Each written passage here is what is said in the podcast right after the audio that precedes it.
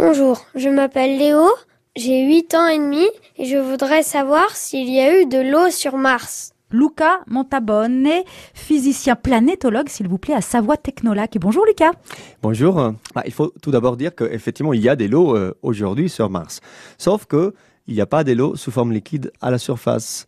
Euh, la température et la pression sont, sont très faibles, donc euh, euh on ne peut pas avoir de l'eau liquide, mais il y a des observations de satellites qui nous montrent qu'il y a de l'eau liquide dans la surface, dans, la, dans, la, dans les sous-sols de Mars, pardon.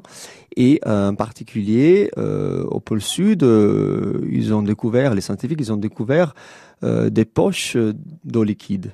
Alors la question est euh, est-ce qu'il y avait des lots dans le passé? Alors, il y a 4 milliards d'années, euh, le climat de Mars était très différent.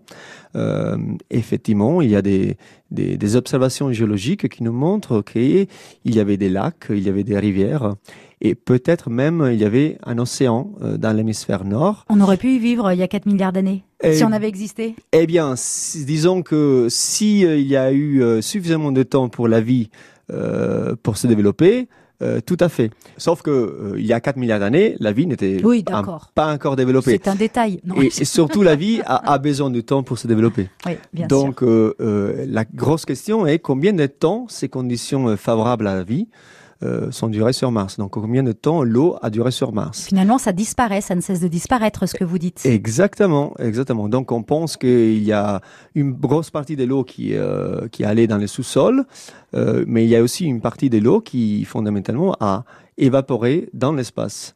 Euh, il y a des nouvelles euh, observations qui nous montrent qu'effectivement le vent solaire produit un impact fondamental sur l'atmosphère et euh, pratiquement enlève des particules plus légères, tant que l'hydrogène, qui est une composante de l'eau.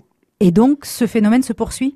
Ces phénomènes se poursuivent. On peut imaginer que demain, plus d'eau sur Mars? Bah déjà, il y a très peu. Effectivement, si on continue comme ça, il n'y aura plus du tout. Alors, ça va peut-être remettre en question euh, notre probable voyage sur Mars. On verra bien. Merci en tout cas infiniment, Luca. Merci à vous.